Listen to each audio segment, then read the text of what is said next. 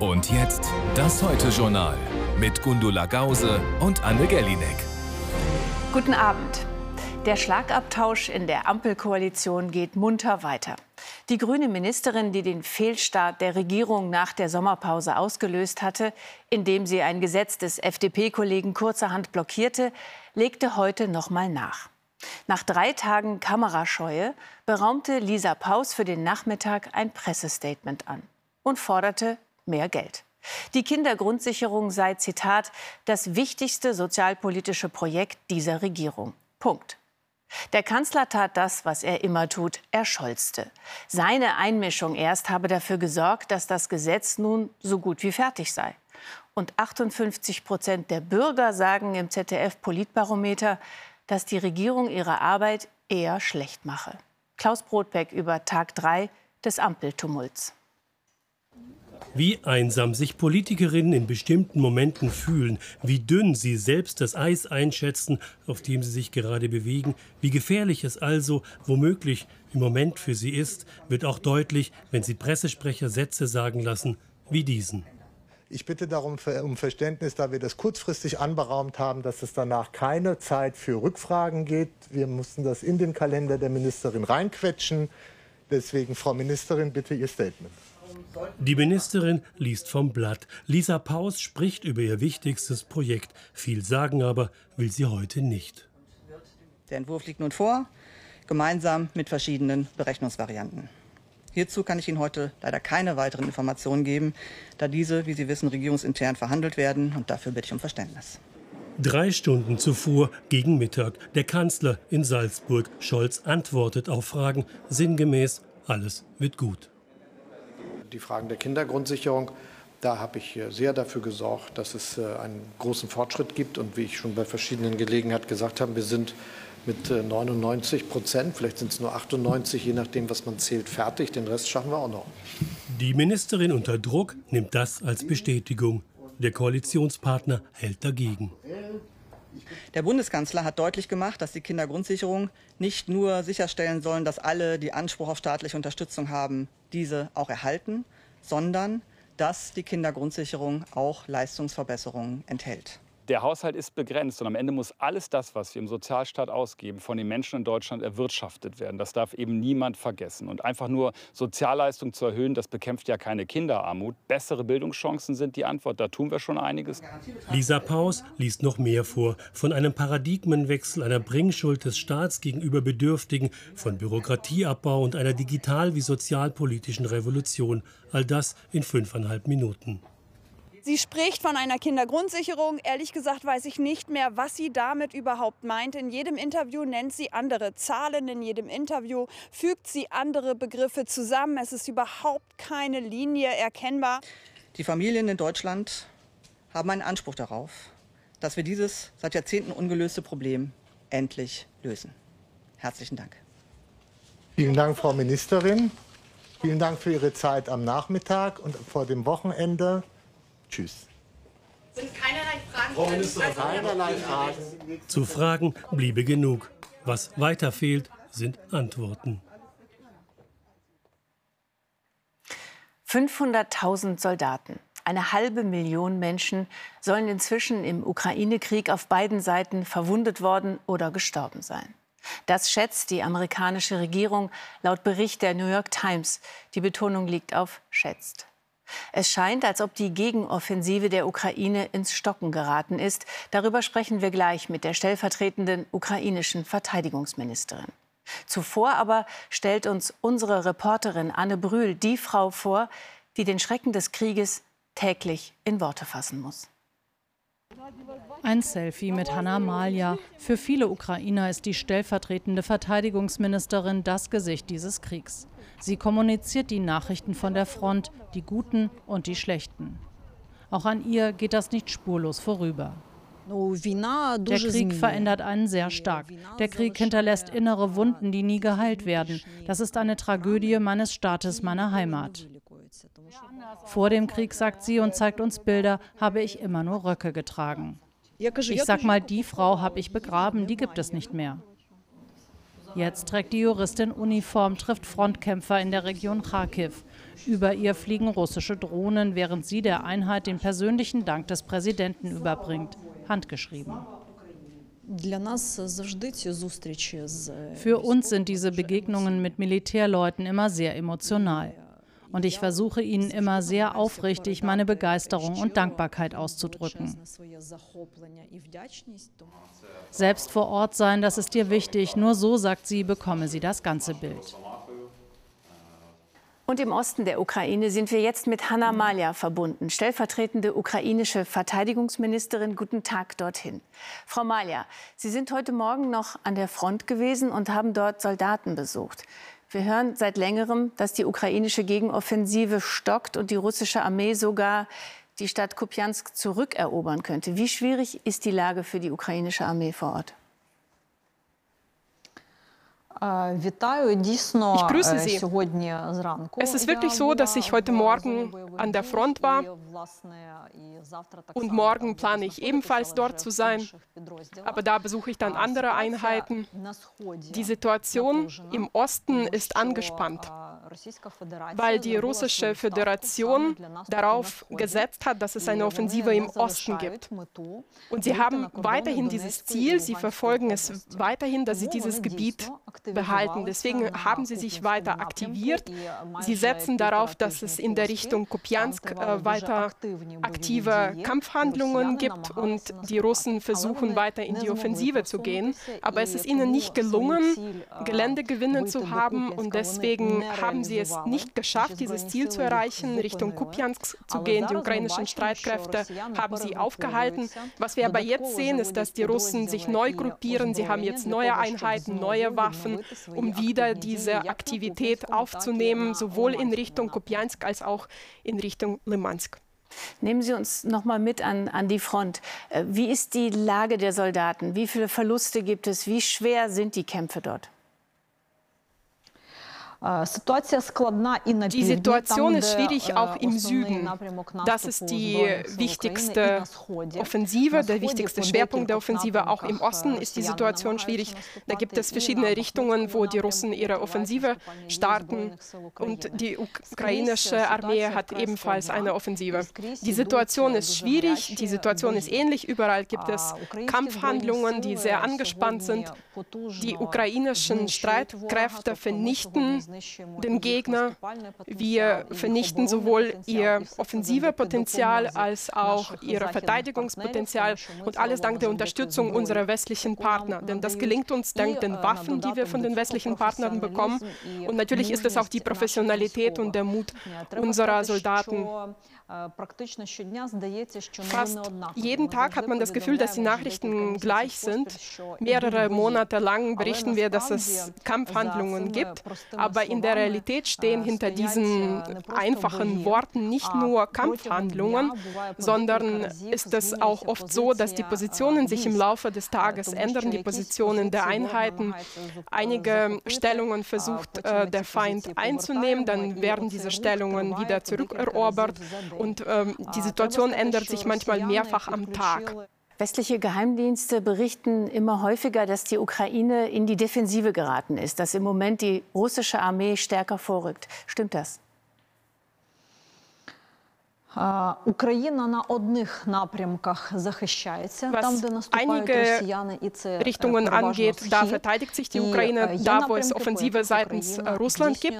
Das ist meistens der Osten, aber es gibt auch Richtungen, wo die Ukraine in die Offensive geht. Das ist Bachmut, das ist der Süden.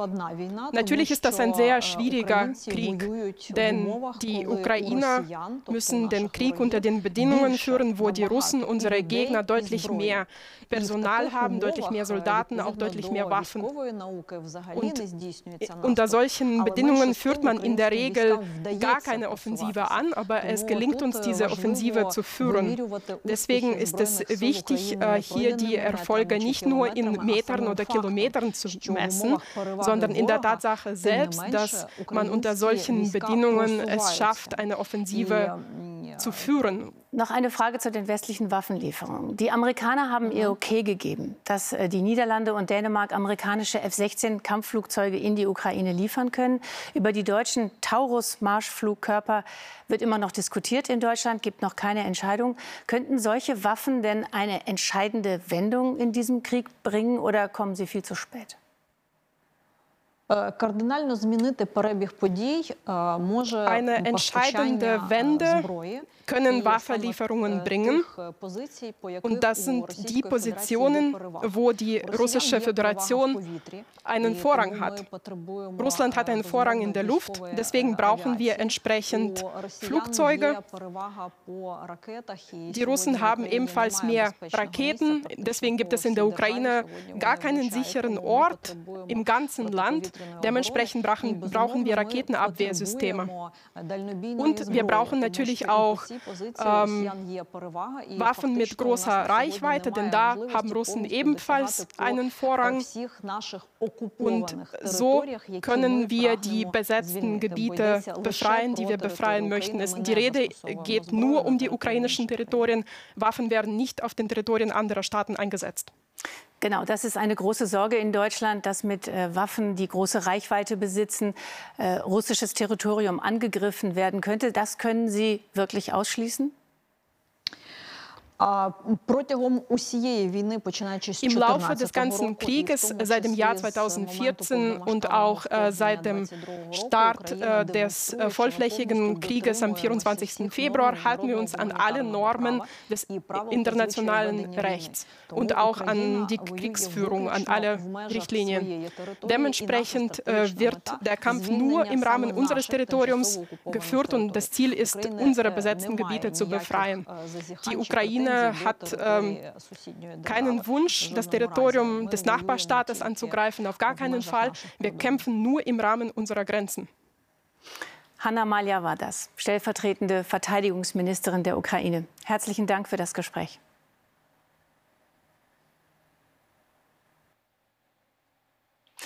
Und das Gespräch haben wir aus Sicherheitsgründen am Nachmittag aufgezeichnet. Und wir bleiben beim Thema Sicherheitspolitik und schauen diesmal in Richtung Pazifik. Damit beginnen die Nachrichten von Gundula Gause. Den USA, Japan und Südkorea geht es um die Festigung ihrer Partnerschaft und die Sicherheit im Indo-Pazifik-Raum. Das ist die Botschaft, die die drei Präsidenten angesichts zunehmender Spannungen an China und Nordkorea senden wollen. Auf ihrem ersten Dreiergipfel vereinbarten US-Präsident Biden, Japans Regierungschef Kishida und Südkoreas Staatschef Suk-yeol in Camp David engere Zusammenarbeit in den Bereichen Militär, Wirtschaft und Energiesicherheit. Die drei Staaten streben auch eine engere Abstimmung in Krisen an. Bundeskanzler Scholz hat sich in Salzburg gegen ein Ende der Kontrollen an der österreichischen Grenze ausgesprochen. Bei einem Treffen mit Österreichs Bundeskanzler Nehammer verwies Scholz auf die geplante Reform des europäischen Asylrechts. Bis dahin müsse man sich aber pragmatisch helfen, so Scholz, wie zum Beispiel an der deutsch-österreichischen Grenze. Österreichs ehemaliger Kanzler Kurz ist wegen Verdachts der Falschaussage angeklagt worden. Ihm wird vorgeworfen, vor dem Untersuchungsausschuss zur sogenannten Ibiza-Affäre im Jahr 2020 gelogen zu haben, als es um den eigenen Einfluss auf die Besetzung eines Chefpostens bei einer österreichischen Staatsholding ging. Das Verfahren soll am 18. Oktober in Wien beginnen. Kurz drohen drei Jahre Haft. Auf Teneriffa kämpfen weiterhin hunderte Feuerwehrleute und Soldaten gegen einen riesigen Waldbrand im Nordosten der spanischen Insel. Die Feuer sind immer noch nicht unter Kontrolle, breiten sich mittlerweile aber langsamer aus. Jetzt stehen 3800 Hektar in Flammen, ungefähr ein Drittel mehr Fläche als gestern. Nach extremer Hitze und Trockenheit war der Brand am Dienstag ausgebrochen. 3000 Menschen wurden bereits in Sicherheit gebracht gebracht. Auch im Westen Kanadas müssen wegen großer Waldbrände mehrere Städte und Orte geräumt werden. Rund 20.000 Einwohner müssen die Regionalhauptstadt Yellowknife verlassen, per Auto oder Flugzeug. Die Katastrophenschutzchefin hatte die komplette Evakuierung angeordnet. Auch für Kelowna in British Columbia wurde der Notstand ausgerufen. Kanada kämpft seit Monaten gegen Waldbrände. Aktuell sind es rund 1000. Es soll die verheerendste Waldbrandsaison in Kanada seit Beginn der Aufzeichnungen sein. Vor ziemlich genau 60 Jahren, im August 1963, wurde die Bundesliga erstmals angepfiffen. Die Herren Fußballspieler verdienten auch damals schon Geld, aber nicht so viel, dass sie davon wirklich leben konnten. Selbst ein Top-Stürmer wie Uwe Seeler musste damals nebenher als Vertreter für Sportartikel arbeiten. Heute ist sie eine Liga der Millionäre und der Langeweile geworden, denn Meister wird am Ende immer der FC Bayern. Aber natürlich hat sie in 60 Jahren auch unvergessliche Momente der Ball- und Wortakrobatik hervorgebracht. Christian von Rechenberg mit einer kritischen Hommage.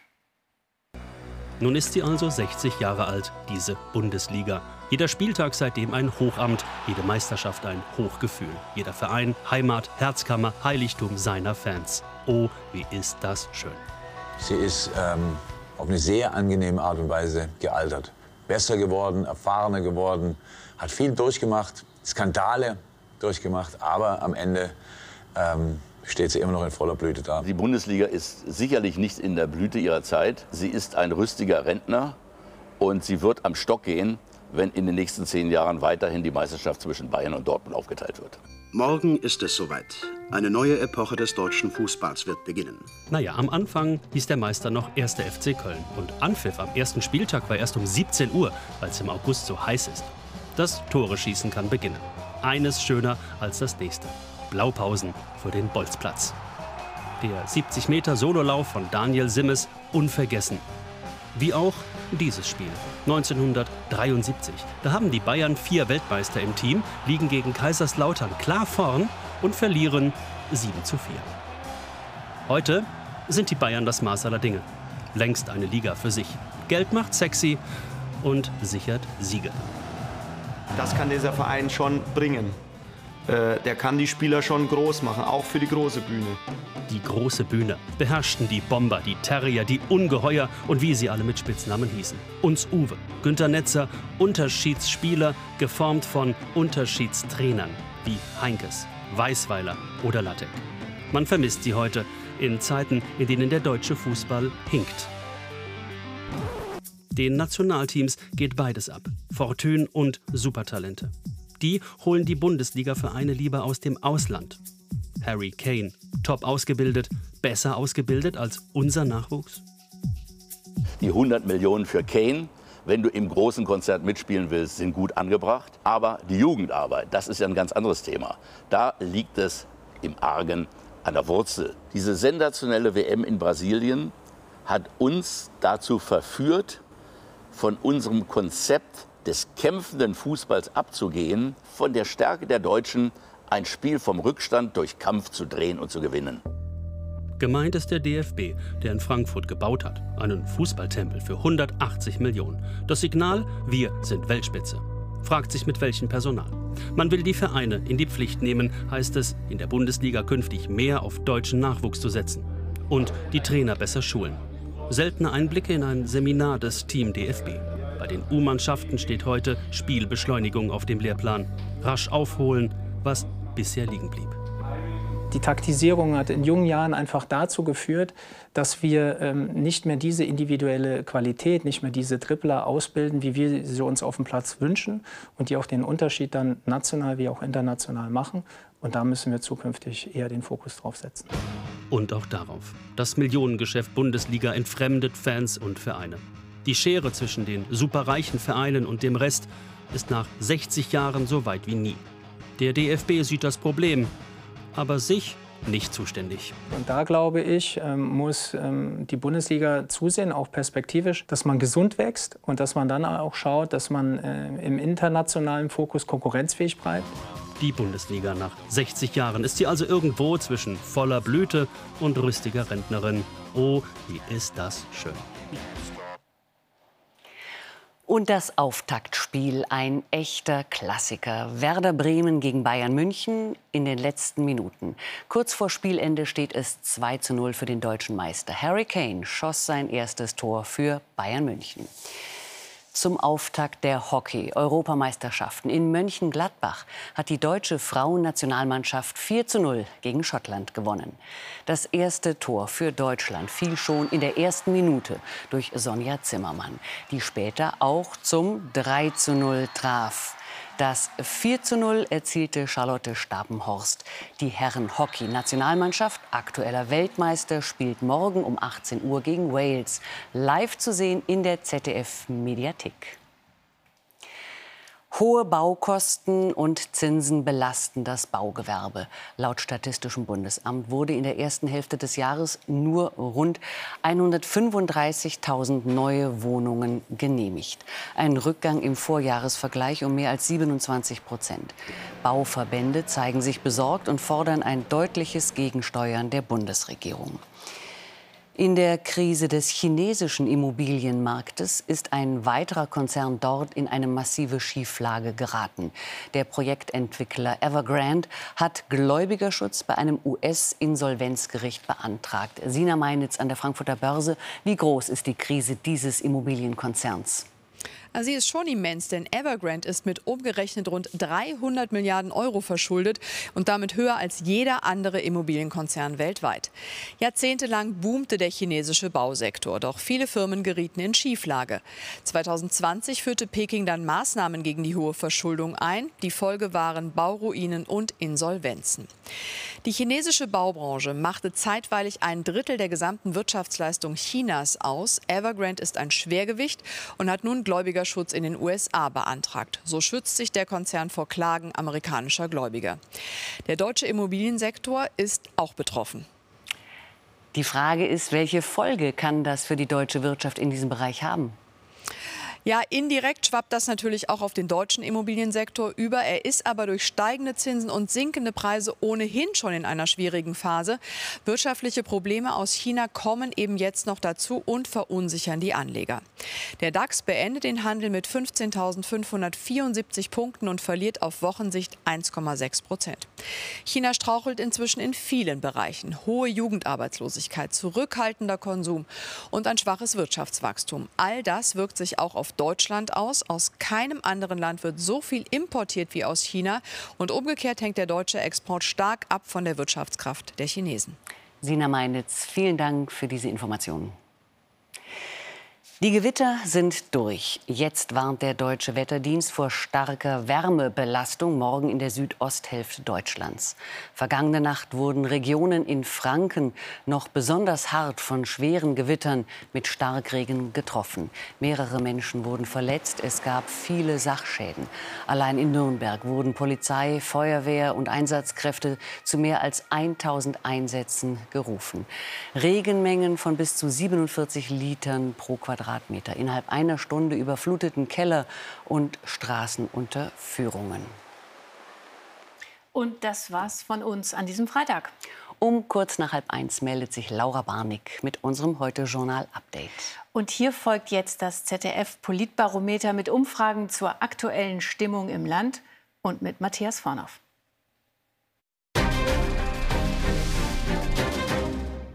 Guten Abend, willkommen zum Politbarometer.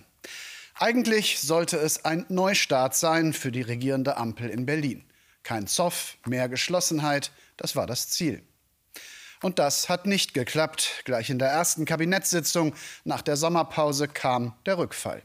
Die grüne Familienministerin blockierte ein Gesetz des FDP-Finanzministers, obwohl der Entwurf im Vorfeld abgestimmt war. Das Hickhack geht also weiter und das Vertrauen der Bürger nimmt weiter ab.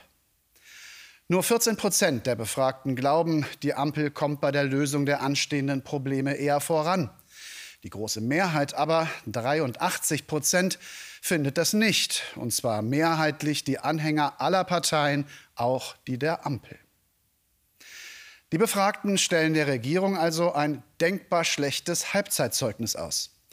58 Prozent der Befragten finden, die Ampel macht ihre Arbeit schlecht. CDU, CSU können davon aber nicht profitieren. Eine unionsgeführte Regierung würde es auch nicht besser machen, glauben die meisten. Die Skepsis der Befragten schließt auch den CDU-Parteichef mit ein. Nur 22 Prozent glauben, Friedrich Merz würde sich als Kanzler eignen. Mehr als zwei Drittel halten ihn nicht für geeignet. Sogar eine Mehrheit der Unionsanhänger sieht das so. Insgesamt fällt die Bewertung der wichtigsten Politikerinnen und Politiker kritisch aus. Mit Ausnahme von Verteidigungsminister Pistorius liegen alle im negativen Bereich. Auch Kanzler Scholz wird jetzt noch schlechter bewertet und stürzt ab auf seinen bisherigen Tiefstwert in unserer Top Ten.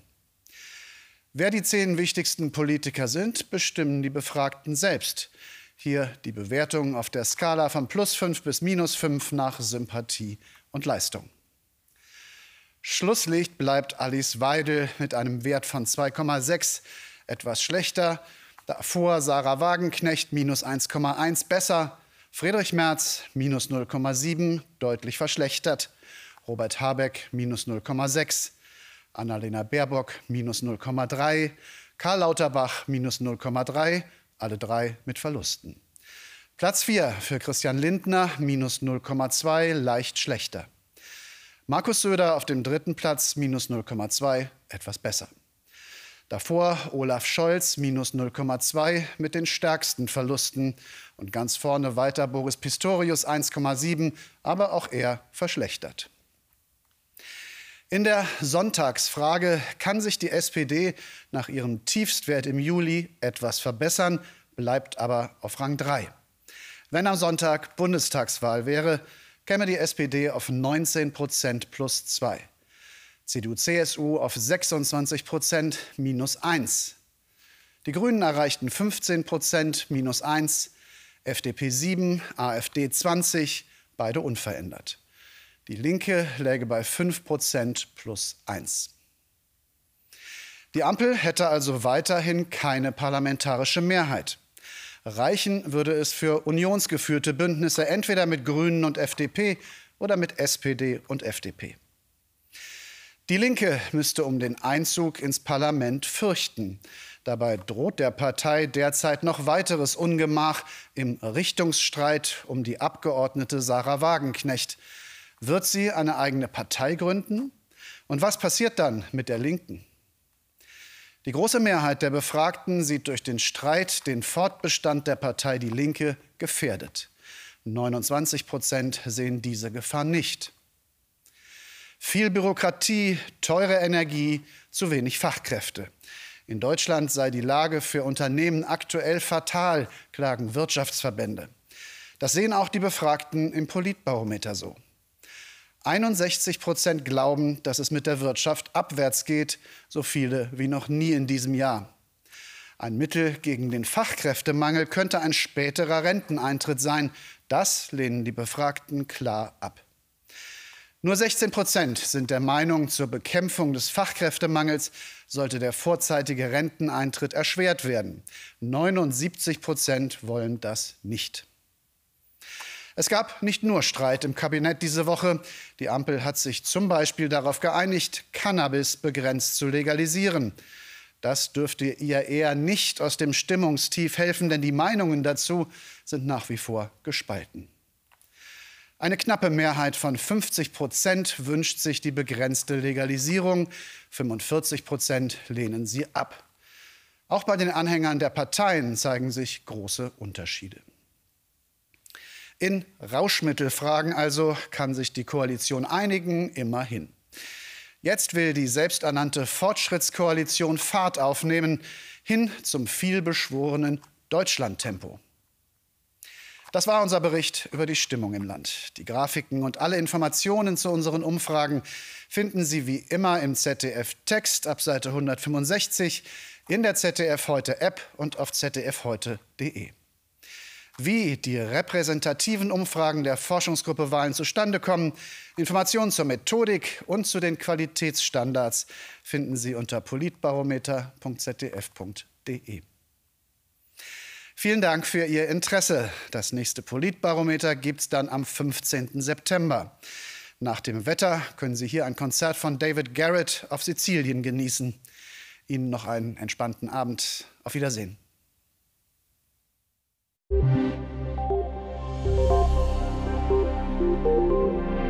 Schönen guten Abend und herzlich willkommen zum Wetter. Der vergangene Juli war der wärmste Monat, seitdem Daten aufgezeichnet werden. Und das ist eine Grafik des Copernicus-Programms. Und wir sehen hier in Rot die Temperaturabweichungen, also wo war es wärmer und wo war es kälter.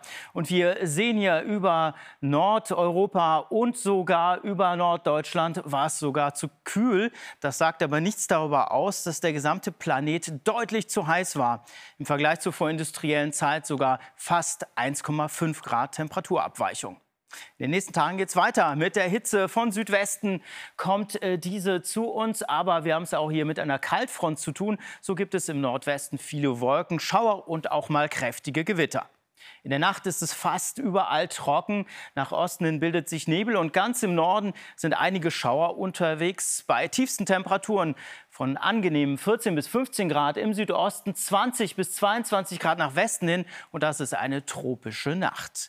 Morgen dann viel Sonnenschein nach Süden und Osten, aber zum Nachmittag kommen im Westen Schauer auf und auch mal einzelne kräftige Gewitter mit Starkregen durchaus möglich. Bei höchsten Temperaturen bis 35 Grad hier eine extreme Hitzebelastung, 26 Grad an der Nordsee deutlich angenehmer. Die nächsten Tage, es bleibt weiterhin heiß bei Temperaturen um, um 35 35 Grad und immer wieder mal Hitzegewitter. Damit müssen Sie rechnen. Damit einen schönen Abend.